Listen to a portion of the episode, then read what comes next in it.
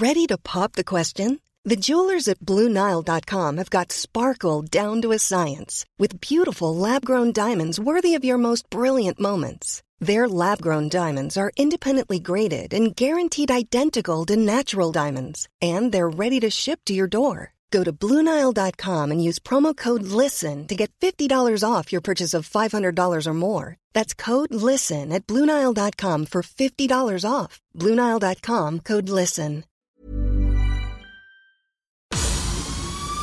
El Heraldo Media Group presenta Periodismo de Emergencia con Arturo Rodríguez, Hiroshi Takahashi y Roberto Aguilar. Con las reglas del oficio.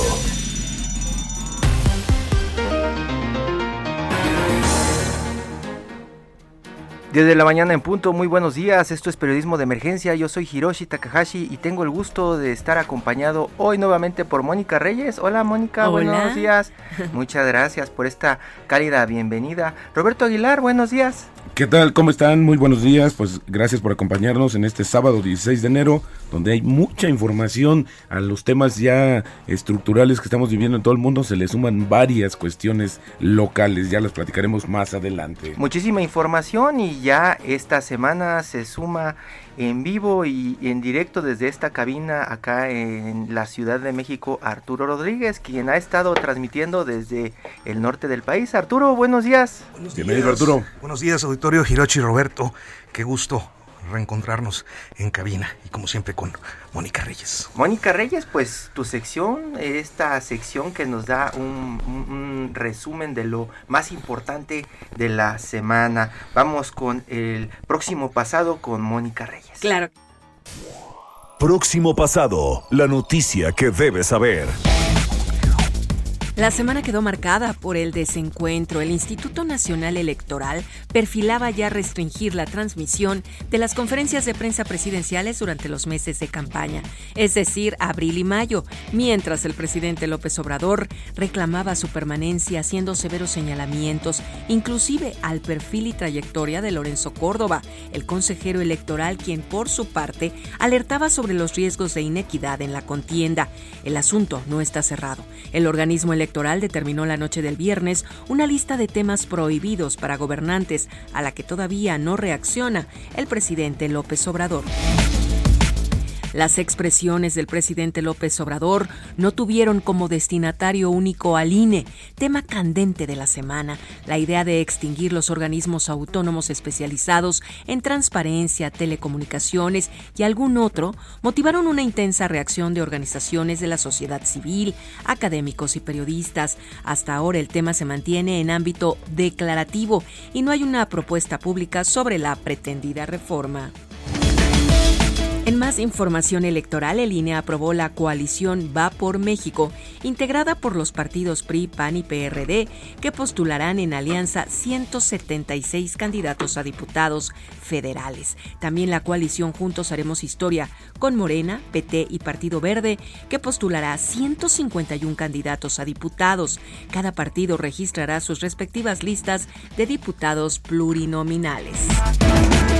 Una vez más, la violencia sigue en Guanajuato, el estado con los indicadores más altos, el más letal. El martes fue asesinado el diputado local panista Juan Antonio Acosta Cano, uno de los episodios que marcan el arranque del año y las elecciones en cuanto a violencia política se refiere.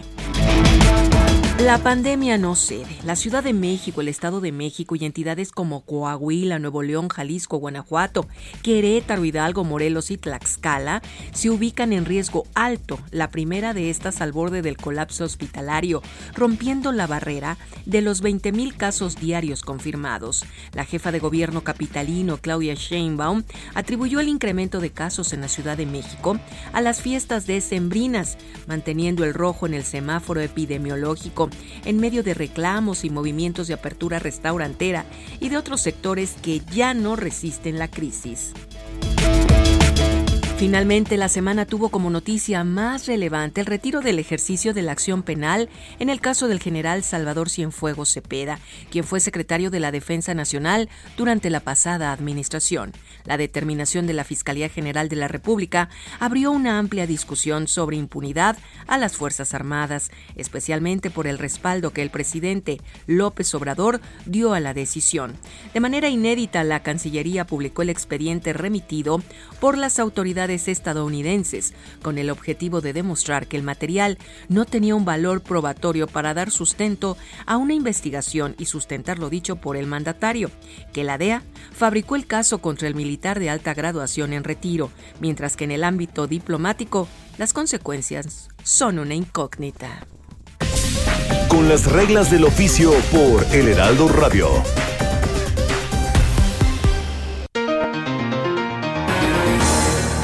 Muchas gracias Mónica Reyes y por el próximo pasado y creo que esta última parte nos da eh, la pauta para eh, pues enlazarnos con Juan Omar Fierro. Juan Omar Fierro es eh, reportero del semanario Proceso, compañero de redacción, colega y es pues un periodista especializado en temas de, de seguridad y justicia. me da mucho gusto saludarte y gracias por aceptar este enlace, Juan Omar. Buenos días, Juan Omar, bienvenido. Muy buenos días. Muy buenos días a los tres. Eh, pues sí, eh, eh, sí, es totalmente inédito lo que hizo el gobierno de López Obrador de, pues, desclasificar un documento de una acusación recién realizada, pues, en contra de un, pues, para, en contra de cualquier personaje acusado en México, de con información confidencial de Estados Unidos, pero además, pues, estamos hablando del exsecretario de la Defensa Nacional, Salvador Cienfuegos, ¿no? Y, y, y bien... Creo que eh, parece que se cortó la comunicación, pero sí, efectivamente, una situación bastante inédita y que se transformó en cuestión de horas. No solo, no solo el, el hecho en sí de, decretar el ejercicio de la no acción penal, sino transparentar eh, la valija diplomática con los documentos de el caso que había armado el Departamento de Estado en Estados Unidos. Y lo anuncia el presidente en la mañana, ¿no? Que dice más tarde tendrán información y fue Relaciones Exteriores, ¿no? En la, que, la que en algún momento lo soltó en la tarde, 3 de la tarde, ¿no?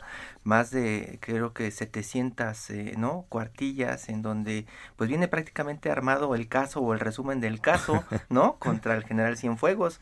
Y eso pues sí imaginamos que tendrá algún pues eh, generar alguna molestia con, con, Estados Unidos. Bueno, de hecho, al parecer ya se generó las declaraciones también para responderle a este supuesto armado del caso en Estados Unidos, pues no se dejaron esperar. La palabra fue fabricó, ¿no? La DEA fabricó. Así es. Fue lo que dijo el presidente y efectivamente eh, tanto él como Ebrar anuncian esta transparencia de, los documentos, eh, así como un asunto inédito y este inclusive Ebrar dice, esto era impensable en otro gobierno. Ya está de nuevo, me parece, Juan Omar Fierro. Juan Omar. Eh, pues, eh, una disculpa, parece que fue la comunicación Hiroshi y Arturo, eh, Roberto. Y bueno, sí, eh, te comentaba que no teníamos un antecedente de este tipo en el que se desclasificara una acusación contra un personaje de la política en México hecha desde Estados Unidos y más y mucho menos ya de por sí era inédito lo que había pasado con la detención del exsecretario de la Defensa Nacional Salvador Cienfuegos. Eh, las consecuencias, bien lo decían en este resumen, al final, eh, eh, estratégicas, geopolíticas para la seguridad de México todavía no las sabemos, pero por lo, por lo pronto ayer el Departamento de Justicia de Estados Unidos pues amagó con ya no cooperar con México después de que se desclasificara este documento. Y sobre el contenido de estas 751 páginas que se dan a conocer, pues habría también que hacer una observación. Estamos hablando de conversaciones atribuidas al general Salvador Cienfuegos y también conversaciones entre eh, dos miembros del cártel de los Beltrán Leiva que operaban en Nayarit, este famoso patrón, y también eh, otro delincuente que fue abatido pues en esos mismos días. Y, y aparentemente la, evidencia que estamos viendo en este documento pues es sí circunstancial. No está anexado, por lo menos en esta parte de la investigación, eh, si pudieron comprobar que el teléfono que se le atribuye a Salvador Cienfuegos es realmente de él. Pero también me parece que la investigación de la Fiscalía General de la República fue demasiado apresurada, porque si estamos hablando de que había que hacer solicitudes diplomáticas incluso a la empresa canadiense BlackBerry para que eh, pues revelara de quién son estos teléfonos, pues por lo por lo pronto en lo que ha dado como a conocer la Fiscalía General de la República no se revela. Y me parece también que eh, eh, también de todos modos hay pues errores del gobierno federal, entre ellos pues haber intervenido a favor de un acusado en Estados Unidos cuando este tendría que haberse defendido solo, ¿no? Parece sí una concesión a los militares, esta concesión a los militares pues le está saliendo muy cara al gobierno de López Obrador, que ha quedado como alguien que protege a los corruptos por no, eh, digamos, proceder legalmente contra Salvador Cienfuegos, independientemente de que no sabemos la evidencia que tendría que haber anexado la Fiscalía General de la República para llegar a esta determinación. Esto, esto último me parece interesante, Juan Omar, en el sentido de que, eh, bueno, cuando hemos estado observando lo que alcanzamos a ver del, del expediente transparentado, y por una parte no, no parece acreditarse plenamente, o al menos yo no identifico dónde se acredite plenamente que se trate de Cienfuegos, este, por una parte. Por la otra, ayer sale la Fiscalía General de la República con un comunicado eh, tratando de decir que, eh, o mejor dicho, diciendo eh, definitivamente que el no ejercicio de la acción penal se declaró primero en Estados Unidos y que bueno, pues México de algún modo está confirmando esto, como si aquella forma en la que se presumió la gestión diplomática para eh, traer a Cienfuegos no hubiera existido ya, ¿no? Sí, efectivamente, o sea, hubo una gestión diplomática por parte de este gobierno eh, en favor del general Salvador Cienfuegos. Me parece que la actuación del gobierno de México primero pudo pues haberse hecho este reclamo y haberse eh, reconocido que habían actuado pues, al margen de él, como se hace en todos los casos en contra de servidores públicos mexicanos que están presuntamente involucrados, ¿no? O sea, tampoco hubo un aviso al gobierno de México sobre las investigaciones de García Luna, hasta muy avanzadas las mismas. Entonces, me parece que sí, eh, el gobierno mexicano no debió haber intercedido por Salvador eh, Cienfuegos, independientemente de que haya sido secretario de la Defensa Nacional. Esa intervención solo se puede leer como un gesto interno hacia la hacia los militares, ¿no?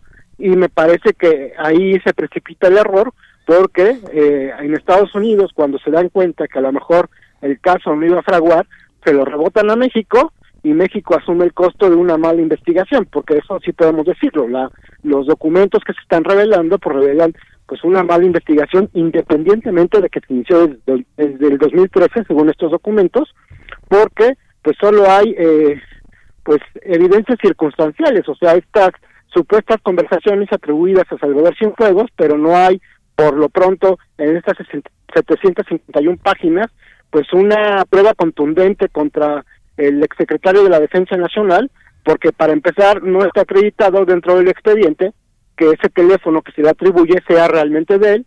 Y además en las investigaciones que se hicieron en México no se aclara qué va a pasar con todos los demás eh, personajes que están citados en esa eh, pues en esa investigación entre ellos el exgobernador del Estado de México Erubiel Ávila un exsecretario de la Defensa eh, un general de zona militar en Nuevo León un tal Osorio. exacto el, el exsecretario de Gobernación. Entonces no me parece que en dos meses hayan agotado las investigaciones, no me parece, eh, digamos, concreto que o, que eh, correcto que hayan pues terminado las investigaciones en menos de dos meses, en un periodo relativamente muy corto de tiempo sobre la inocencia del general Cienfuegos y que no se nos explique si se investigó o no a los demás citados en este en estas eh, conversaciones interceptadas de narcotraficantes. Bueno, pues nos queda, nos queda un minutito, eh, Juan Omar. Yo creo que el, el, asunto, bueno, pues va a seguir dando de, de qué hablar en las próximas en los próximos días, ¿no? Es, es un tema, yo creo que de muy alto perfil para esta administración y en general para la discusión pública. Bueno. Sí, sí. Eh, bueno, sí, no estoy de razón, no es un tema concluido, ¿no? O sea, es un tema que está abierto eh, y no tanto porque lo diga la, eh, y no tanto porque la Fiscalía General de la República diga que ya se determinó el no ejercicio de la acción penal. Es un tema abierto porque quedan muchas dudas sobre la actuación de la propia Fiscalía, quedan dudas sobre la inocencia del general Salvador Cienfuegos, aunque digamos que deberíamos de presumir la, deberíamos respetar la famosa presunción de inocencia, pero también quedan dudas de lo que va a pasar diplomáticamente con el gobierno de Estados Unidos a partir de esto. ¿no? Que, eso me parece interesante, ¿no? El cálculo en las fechas, a punto de, terminar la administración Trump, claro, a unos días, claro, claro, y que ocurra este este episodio. Bueno, y si me permiten sumar también este tema que tuvo que ver con las energías renovables, ¿no? Esta, esta, esta acusación, muta que bueno, pues no está dejando nada bien parado al gobierno mexicano ya de cara a esta nueva administración del presidente electo Joe Biden, que estamos prácticamente a días de que comience. Mañana vamos a tener un programa muy internacional con eh, nuestros amigos, compañeros enviados especiales a, Washington. Sí, pues esta parte hay que estar pendientes. Y yo aprovecho para preguntarle a, Juan Omar Fierro de, de Proceso ¿Qué es lo que eh, eh, están esperando en este momento las autoridades mexicanas? ¿Se sabe algo después de esta postura que supuestamente están eh, reforzando los del PRI y Relaciones Exteriores, el presidente, como en bloque contra Estados Unidos y los agentes de Estados Unidos? Porque también prácticamente se presenta esto el día que dicen que comienzan a regular ya la presencia de agentes extranjeros en nuestro territorio, Juan Omar. Sí, justamente ese es otro, otro de los temas que habría que analizar cómo enlazan esta, eh, es, esta acusación. Del presidente de la República, la DEA, de fabricar delitos a, la DEA, a Salvador Cienfuegos, cómo acusa la DEA de esto, eh, con el mismo, al mismo tiempo que se publicaba en el diario oficial de la Federación, pues esta ley que regula eh, digamos, la relación de los agentes mexicanos con agentes extranjeros, que está dirigida precisamente a la DEA y el FBI, no no hay como muchos agentes extranjeros operando en nuestro país de otros de otros países, ¿no? Y me parece que pues un, es una no sé, parece una apuesta riesgosa del gobierno federal eh, abrir digamos un periodo de enfrentamiento con las autoridades de justicia de Estados Unidos que además van a tener muchas acusaciones guardadas en contra de todo tipo de funcionarios, no sabemos si inactivo o, o que hayan dejado, digamos, hayan sido exfuncionarios del anterior gobierno. Entonces, eh, es interesante y es arriesgado.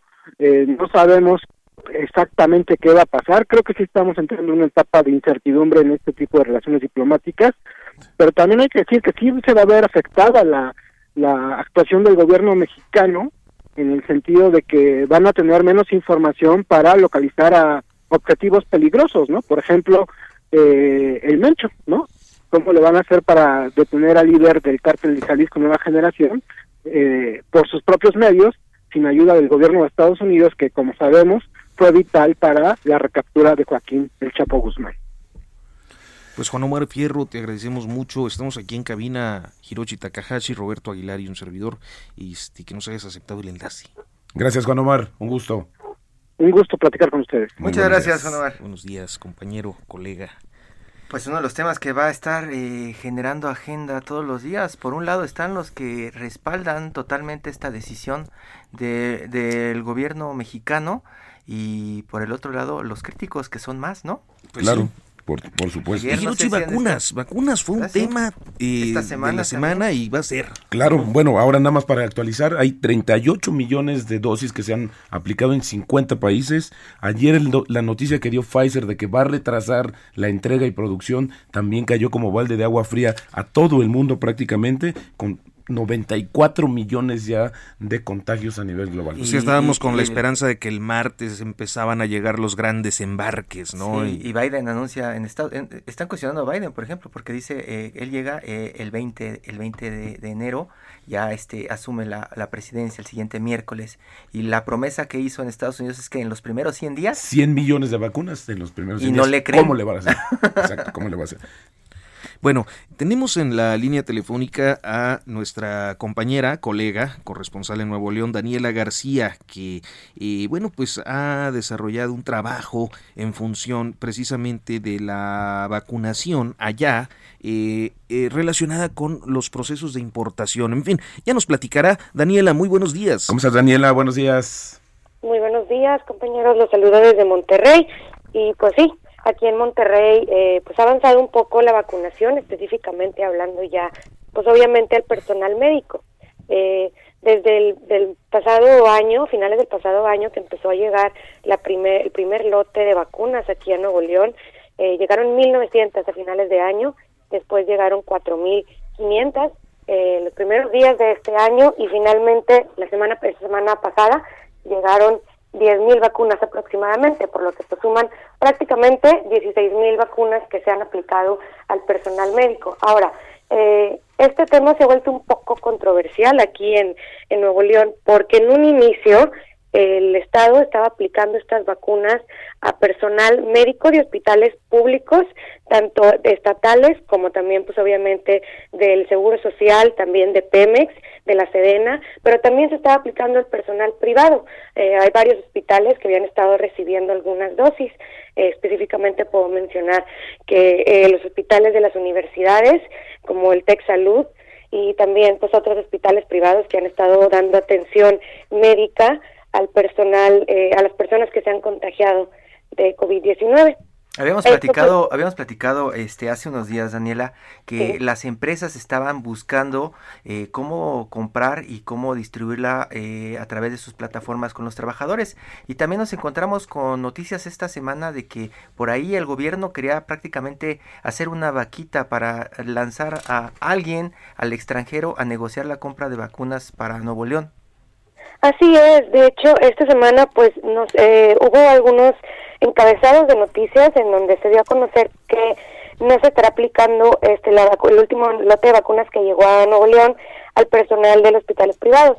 Esto pues ocasionó algún revuelo, incluso comentarios de directivos de hospitales privados que reclamaron no ser incluidos. Sin embargo, pues bueno, el Estado de Nuevo León dio a conocer que en el próximamente no tenemos exactamente la fecha, pero sabemos que será en los próximos días, próximas semanas, que el secretario de Salud del Estado, Manuel de la Boca Vasos, estará viajando a Rusia de, de la mano con un hospital, de hecho, privado, que fue quien consiguió esta relación, para generar convenios de contrato para traer a Nuevo León eh, la vacuna Sputnik V, que es esta vacuna rusa que desarrollaron en aquel país. Fíjate, Dani, que ayer dio a conocer una encuesta muy interesante de la agencia Reuters, donde una encuesta global donde decía que en general la población está más desconfiada por las vacunas que lleguen de Rusia y de China, más confiadas por las que salgan de Europa, específicamente de Gran Bretaña y de Estados Unidos. Bueno, pues eso también es un tema que sin duda se tiene que considerar, pero bueno, qué buena noticia estás dando de que también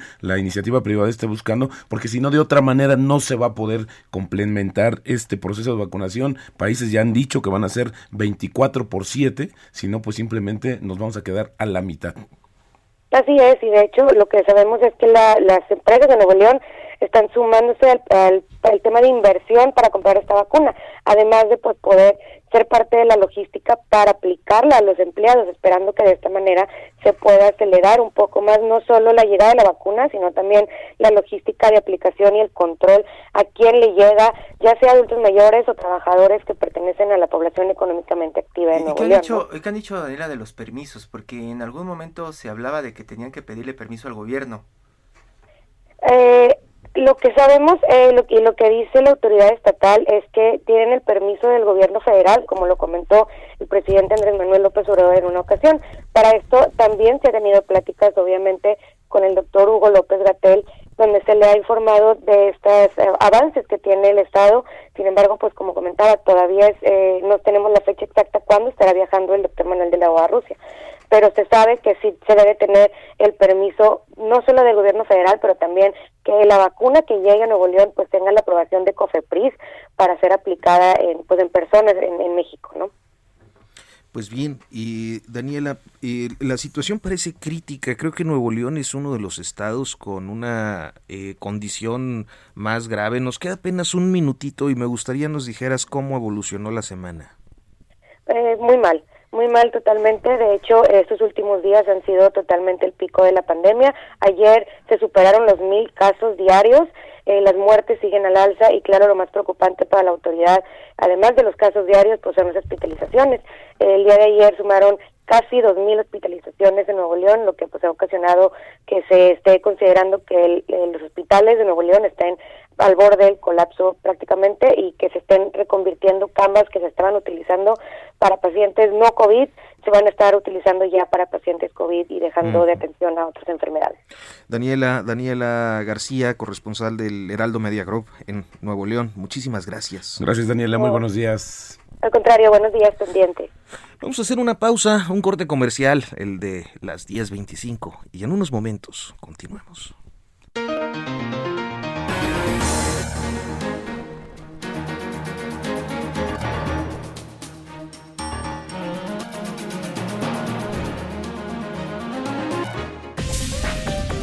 En un momento continuamos. Periodismo de emergencia. Heraldo Radio. Regresamos con las reglas del oficio.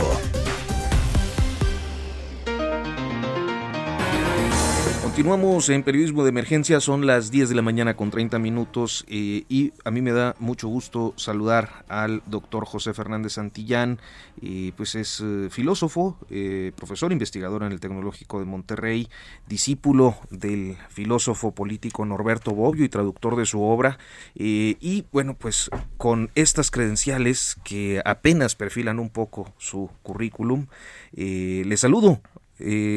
Estamos aquí en cabina, doctor Arturo Rodríguez, Roberto Aguilar y Hiroshi Takahashi. ¿Cómo está, doctor? Bienvenido, muy buenos días. Muy buenos días, doctor. Es un gusto compartir este espacio con ustedes, Arturo, eh, Roberto y Hiroshi. Eh, a sus órdenes. Pues esta semana, doctor, hemos estado eh, cada vez más subiendo de tono dentro de esta discusión que tiene el gobierno con eh, los órganos autónomos como el INAI y el IFT. Eh, ah. Se está argumentando desde el lado de la 4T que no sirven para nada. Eh, ¿Cómo se hace esa lectura después de tantos años de estar construyendo pues un instituto para la transparencia y, estos grupos que prácticamente sirven a la sociedad? Bueno, para aclarar a nuestro auditorio de qué se trata y como decía Abraham Lincoln, habla de tal manera que hasta el más desconocedor de tu tema puede entender, los demás no tendrán ningún problema. Eh, en México la administración pública se divide en dos grandes partes el que son las secretarías de Estado, y el sector descentralizado, que son las empresas de participación estatal como Pemex, como eh, los organismos descentralizados, mejor dicho, eh, Comisión Federal de Electricidad y Seguro Social, pero a partir de los 90 comenzó un crecimiento eh, acelerado de los órganos autónomos aparte de la Universidad Nacional Autónoma de México, que tiene un estatus desde 1929, que se alcanzó la autonomía universitaria, en el 93 se le dio la autonomía a el Banco de México para que operara sin la intervención del presidente de la República. Y de ahí en adelante se fueron creando al eh, órganos autónomos de dos tipos, unos de rango constitucional y otros creados por el propio presidente de la República. Lo que hoy se está mm, queriendo hacer desde la presidencia de la República es desaparecer 500 órganos autónomos. 500. 500, sí. Algunos de ellos pueden desaparecer de un plumazo porque fueron creados por decreto presidencial. Pero hay otros de rango constitucional como que son los que usted menciona. Uno, el Instituto Nacional de Transparencia, Acceso a la Información y Protección de Datos Personales, el INAI. Y el otro es el IFETEL, el Instituto Federal de, Telecomunicaciones. Entonces, eh, la cuestión es que eh, se ha dicho que son muy costosos y que nos ahorraríamos cerca de 50 mil millones de pesos si los desaparecemos y la otra es que el propio presidente ha dicho que no sirven para nada. El asunto es que estos órganos fueron creados, sobre todo el INAI, eh, por un eh, dentro del proceso de democratización, de transición a la democracia. Ese, el INAI, fue creado en época de Vicente Fox y no por eh, por voluntad de Vicente Fox, sino por una presión de la sociedad civil que deseaba y todavía desea combatir la corrupción y que los actos de gobierno se transparenten y que la sociedad conozca lo que está haciendo el gobierno y que si no lo da a conocer haya mecanismos a través de los cuales se fuerce al Estado a dar a conocer la información que los eh, ciudadanos y sobre todo los periodistas eh, soliciten.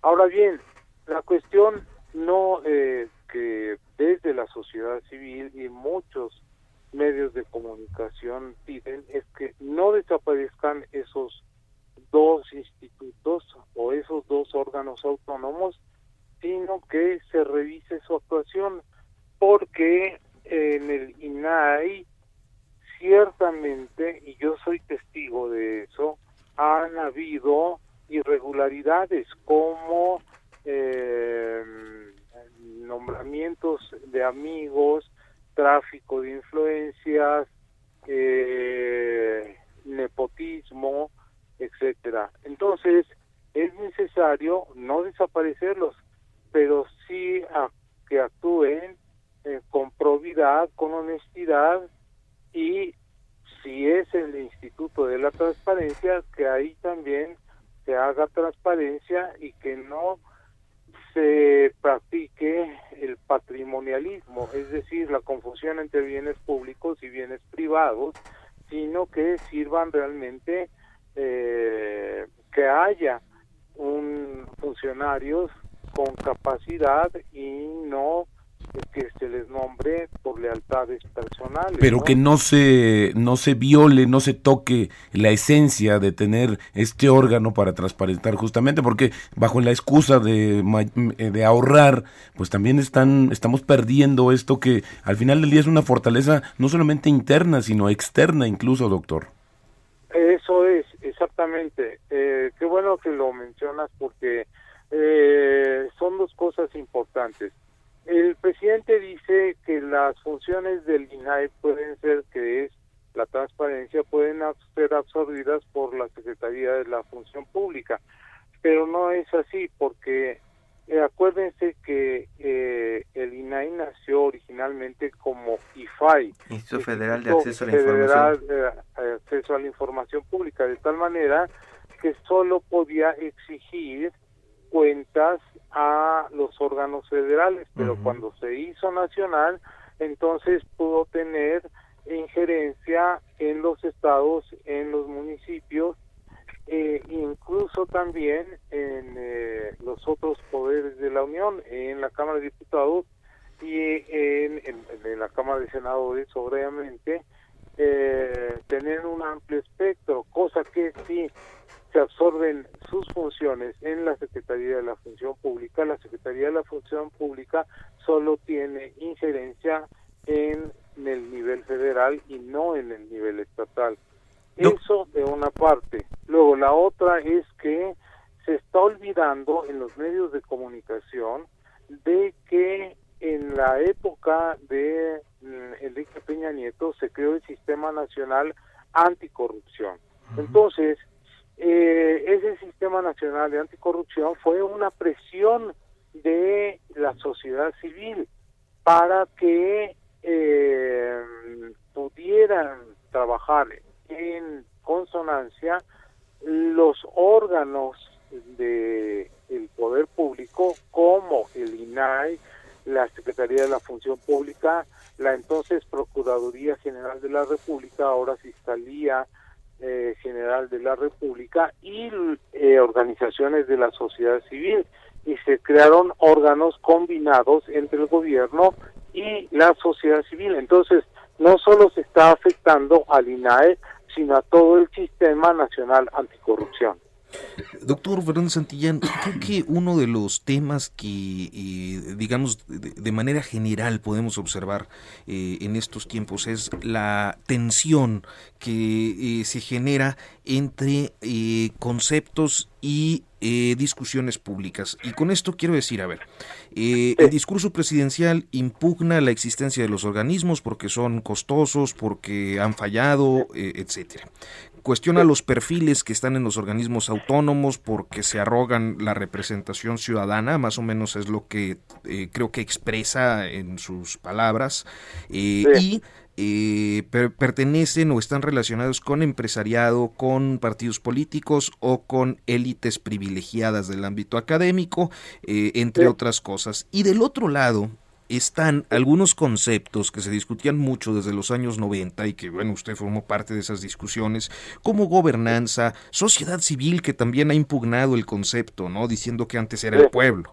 O, eh, y a final de cuentas, todo esto nos coloca eh, en una discusión de derechos políticos fundamentales que sin embargo parece muy difícil de explicar a la sociedad. Es decir, cuando eh, hay una narrativa eh, desde el poder que dice eh, hay corrupción, eh, no sirven para nada, han encubierto, están relacionados y, y, del otro lado están los conceptos, ¿cómo, ¿cómo se resuelve esta, digamos, tensión entre pues estas dos formas de... Narrativas, sí. Bueno, uno, Andrés Manuel López Obrador y yo estudiamos juntos, eh, tenemos la misma edad y la misma carrera. Eh, 67 años, nacimos en 1953, yo en mayo y el él en octubre. Y somos eh, de la generación 72, llevamos las mismas eh, materias. Y lo que nos enseñaron es que eh, la, la administración pública debe gastar en beneficio social, no en ahorrar, porque el ahorro es propio de las empresas privadas.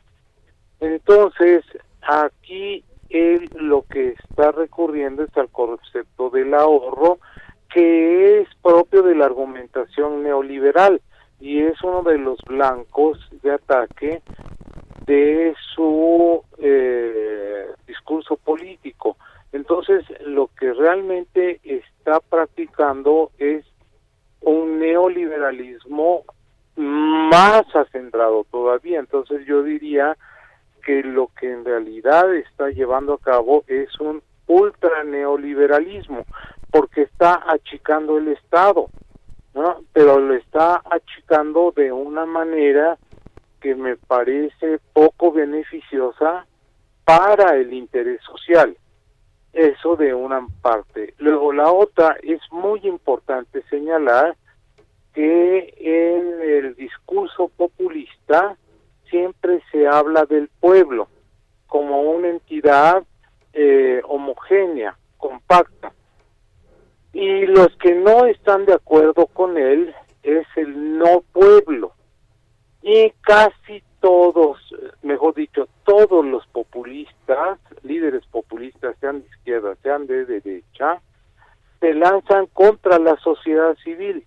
¿Por qué? Porque es un ente plural que no pueden controlar. Entonces, eh, así ha actuado Víctor Orbán en Hungría, que les cortó todo ingreso que viniera a nivel internacional y las organizaciones civiles viven de contribuciones nacionales e internacionales. Eh, entonces, si usted se fija, nunca habla del ciudadano, que es el sujeto de la democracia, sino que habla del pueblo en general, como diciendo, todos me quieren, y no es así, porque él mismo dice, votaron por mí 30 millones, nada más que se le olvida que el padrón electoral en el 18 eran 90 millones. Entonces resulta que dos de cada tres mexicanos no votaron por él. Eso de una parte. La otra es que los órganos autónomos se crearon precisamente por la presión de la sociedad civil, especialmente el INAI. Eh, acuérdense de Alonso Lujambio, que creo que fue el primero de el que encabezó el fundador de el INAI. Alonso y yo escribimos dos libros juntos y este lo conocí muy bien y él era un ferviente eh, admirador, creador, impulsor de la sociedad civil. Entonces dijo, aquí tenemos que vincular al gobierno con la sociedad civil porque eso fortalece al gobierno. En cambio, en el discurso populista no se quiere vincular a la sociedad civil, sino simplemente hablar a nombre del pueblo sin que el pueblo intervenga en las decisiones del gobierno. Entonces, la clave está en que se le está quitando, eh, se están desapareciendo los órganos autónomos porque se crearon como contrapesos al poder. Y lo que está haciendo López Obrador al desaparecerlos o querer desaparecer los órganos autónomos es centralizar el poder. Ahora, el procedimiento, eso es muy importante. Estos dos órganos autónomos son constitucionales. En consecuencia, tienen que pasar por una reforma constitucional. En el artículo 135 de la Constitución se dice que para poder llevar a cabo reformas en la Constitución se requieren que haya una aprobación de dos terceras partes tanto en la Cámara de Diputados como en la Cámara de Senadores. Obviamente, las, las dos terceras partes sí las tiene López Obrador en la Cámara de Diputados, pero no en la Cámara de Senadores. Y aunque así fuera, tendría que tener todavía la aprobación de los de la mayoría de los congresos locales. Como tenemos 32 entidades federativas, entonces necesitaría la aprobación de 17 congresos. Eso se ve muy complicado, para decir la verdad. Hemos hablado de el INAI, pero la cuestión es que las personas no saben qué función tiene el Instituto Federal de Telecomunicaciones y es una función muy importante para las personas. Aquí hay falta de información. Eh, el IFETEL le ha ahorrado a los consumidores de telefonía celular cerca de 400 mil millones de pesos. ¿Por qué? Porque se ha encargado de regular la competencia y combatir los monopolios en el sector de las telecomunicaciones. Pues, doctor José Fernández Santillán, eh, como siempre, no sé, Hirochi, ¿querías preguntar algo? Sí, doctor, entonces lo que está diciendo es que será una, una batalla difícil, difícil para, para ambos bandos, una para defenderse y la otra para seguir atacando para la desaparición de estos, estos organismos. Eh, será una batalla larga y usted no cree que sea tan fácil que López Obrador logre desaparecerlos? Sí, es, muy complicado que logre desaparecerlo, sobre todo porque hasta donde entiendo Morena no tiene el control de 17 congresos locales y tampoco tiene el control de la Cámara de Senadores.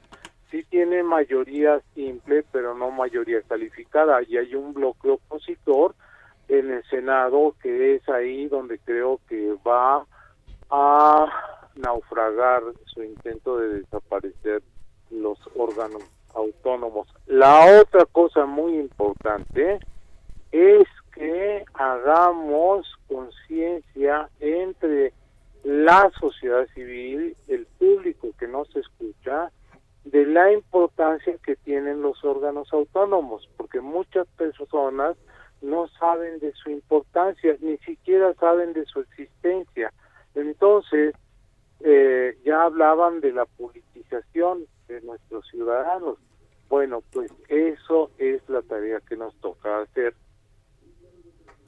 Pero en esa tarea también, eh, eh, doctor, de pronto se encuentran con obstáculos eh, eh, de, críticas de, de, este, estas hordas, estos grupos que están apoyando al presidente. El presidente lanza desinformación de pronto alrededor, no sé, los, de los funcionarios del INAI, ¿no? Hablando de salarios grandes, de corrupción, y la gente lo crea la mm, primera provocación.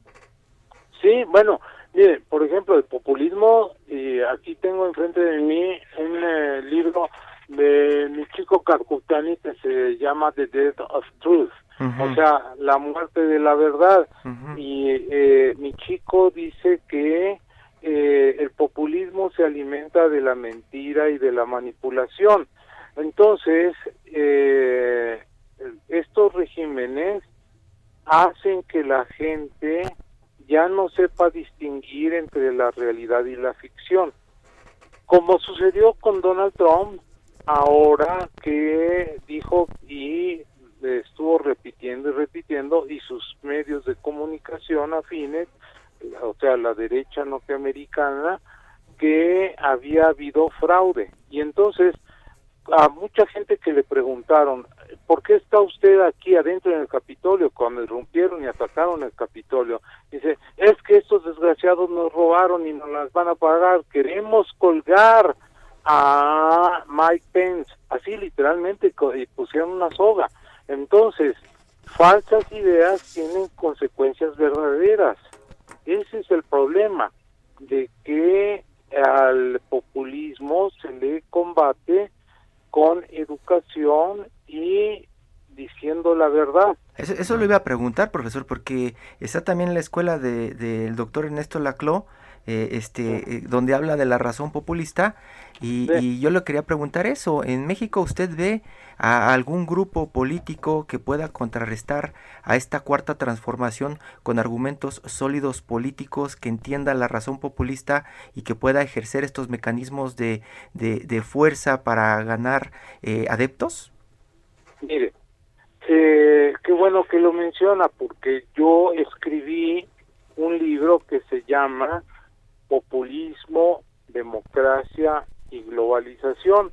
Para quien quiera leerlo, lo repito, que se llama, hoy soy José Fernández Santillán, Populismo, Democracia y Globalización. ¿Se puede decir la editorial? Por supuesto, por supuesto. Fontamara.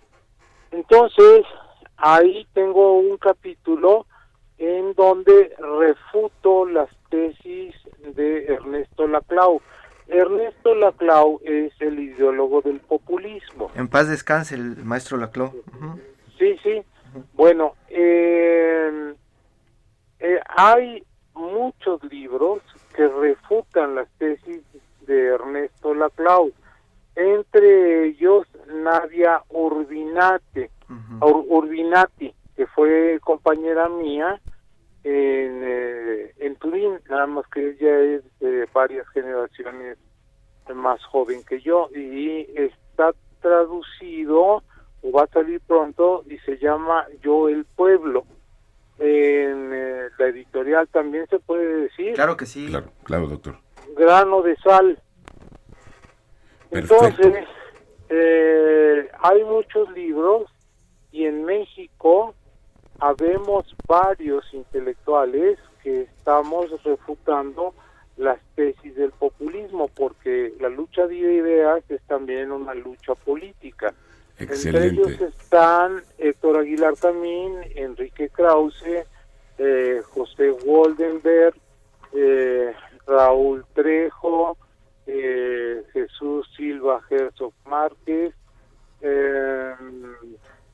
Mauricio Merino, Eh, y así, ¿no? Pues, pues ya estaremos hablando de esto, doctor, es muy interesante. En algún momento ojalá nos tome de nuevo la llamada para platicar acerca de las propuestas del doctor Laclo y las va tirando una a una, por favor. Gracias, doctor. Sí, sí, porque bueno, Ernesto Laclau a fin de cuentas perdió eh, por su eh, abanderamiento del populismo y tanto así que una de las pérdidas más eh, colosales del populismo a nivel internacional es la derrota de Donald Trump.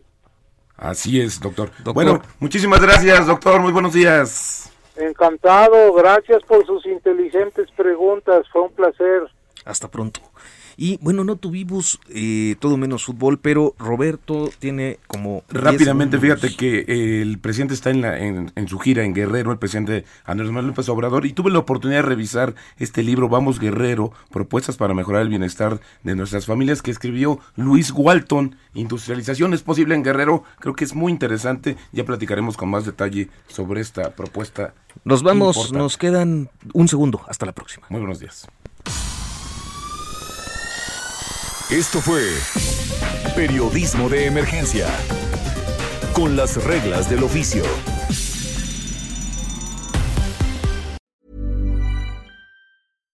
When you make decisions for your company, you look for the no-brainers. And if you have a lot of mailing to do, stamps.com is the ultimate no-brainer. It streamlines your processes to make your business more efficient, which makes you less busy.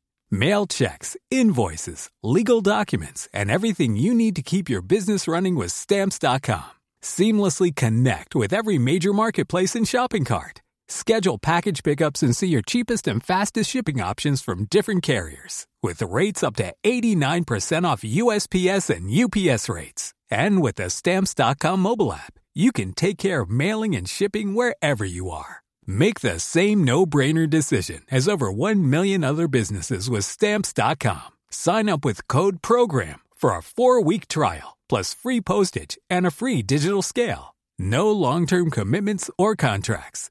That's stamps.com. Code program.